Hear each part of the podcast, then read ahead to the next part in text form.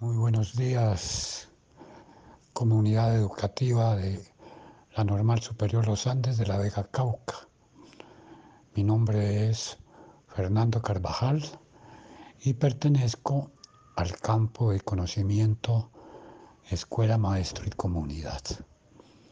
Voy a contar un poco mi experiencia con el COVID.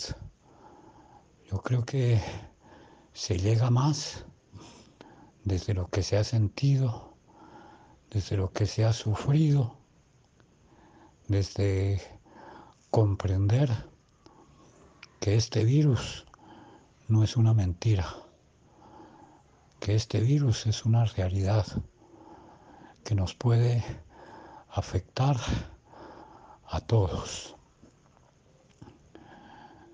Inicié en San Sebastián con un mal diagnóstico donde un médico nos aseguró con mi esposa que lo que teníamos era una virosis y no COVID. Nos confiamos, seguimos, pero, pero también nos dimos cuenta que no mejoramos. Entonces fuimos a la cabecera de, del municipio y nos tomaron la prueba. Esta prueba dio positiva. Había pues obviamente avanzado un tiempo muy precioso para poderse recuperar, pero pues igual eh, nos remitieron para Popayán. Eh, lamentablemente, los docentes tenemos un sistema de salud perverso, un sistema de salud indigno. Y el peor error de haber hecho esa remisión fue haberme traído a Santa Gracia. ¿Sí?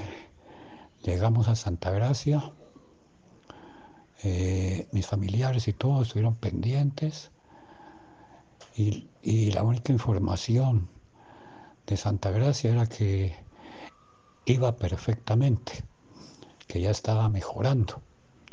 Sí, pero eh, alguien se dio cuenta y las cosas no eran así. Aquí es donde empieza esa lucha legal, jurídica, de sacarme de Santa Gracia.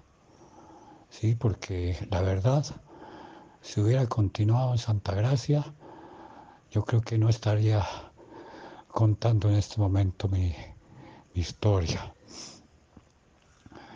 Eh, me llevaron para San José y llegando a San José, pues obviamente el diagnóstico fue muy diferente, que estaba en un estado crítico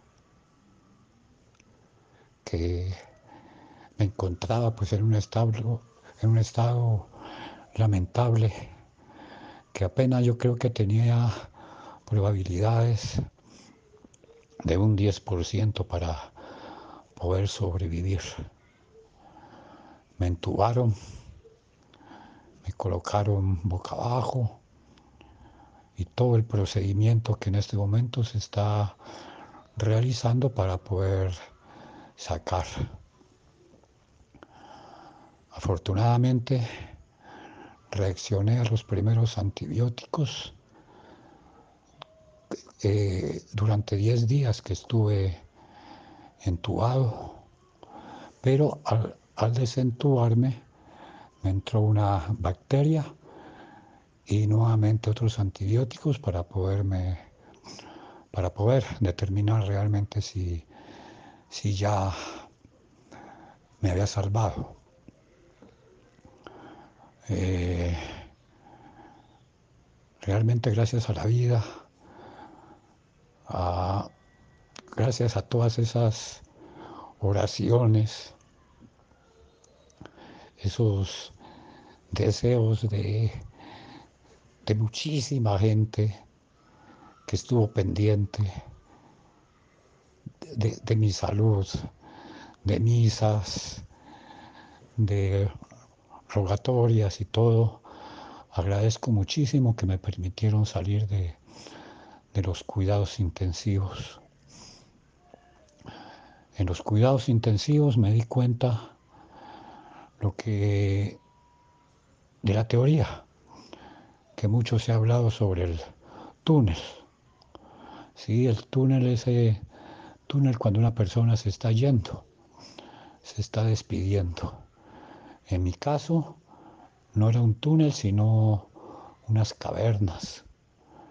En mis sueños, eh, donde se me habían metido mis demonios, digamos así, soñaba que había habido una matanza de unos niños y esos niños me llamaban, los niños me llamaban y me cogían y me llevaban hacia el interior de las cavernas, no solamente una caverna, sino varias.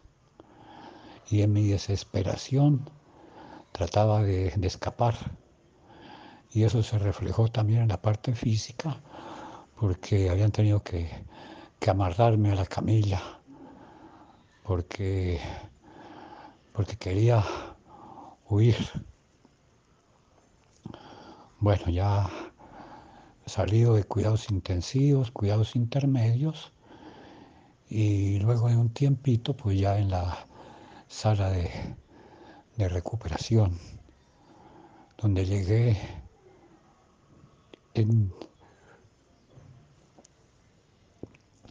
llegué realmente en unas condiciones eh, lamentables, muy lamentables, o sea, eh, completamente transformado, eh, bajo de peso, de masa corporal, de ánimos, bueno, de todo. Pero yo creo que tuve la, la fortaleza de poco a poco irme recuperando de una forma rápida y en tres, cuatro días me dieron ya salida para la casa. Y bueno, entonces este es un llamado, un llamado que nace de mi corazón, un llamado que nace de lo que viví, de lo que sentí, de lo que viví, afortunadamente acompañado de mi familia, mi esposa, que estuvieron todo el tiempo pendientes, haciendo turnos en, en la sala de recuperación, que no es fácil. Bueno, les agradezco a todo corazón.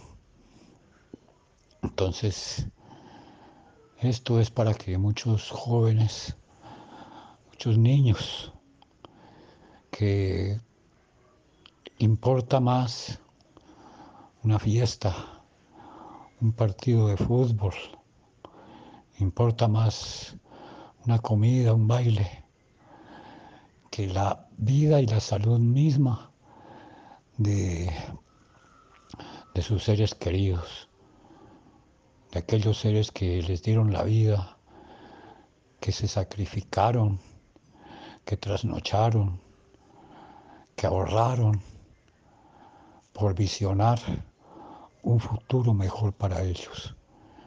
Y yo considero que así mismo deben pagar, de la misma manera como los papás, los abuelos, los tíos, eh, les han legado tantas cosas, nos han ayudado de tantas maneras. Este virus va a pasar, no se sabe cuándo, pero igual yo creo que, que hay que seguirse cuidando, hay que querer a nuestros seres queridos, hay que extremar las precauciones nosotros fuimos de los que éramos demasiado cuidadosos. No sabemos realmente en qué momento pasó. No sabemos. Sí, pero bueno, sin importar buscar culpables. Eh, considero que lo importante en este momento es la vida. Esa vida que a mí por lo menos me la volvieron a, dar. Sí, ya prácticamente muchos dicen que es un milagro que yo esté aquí vivo. Voy a aprovecharla al máximo, pero, también aprovechemos al máximo la vida de nuestros seres queridos, compartir con ellos, cuidarnos, dejemos de, egoísmos propios, que más vale eh, la salud y la integridad familiar, porque la verdad nos ha golpeado también bastante. Mi tía Estelita, eh, un cuñado de, mi hermano Jairo, a mi tía Neria le dio, afortunadamente ella está viva, pero sí hago este llamado desde el fondo de mi corazón, desde el fondo de, de, sentir lo que es el COVID, para que todos nos cuidemos mutuamente familiarmente, socialmente.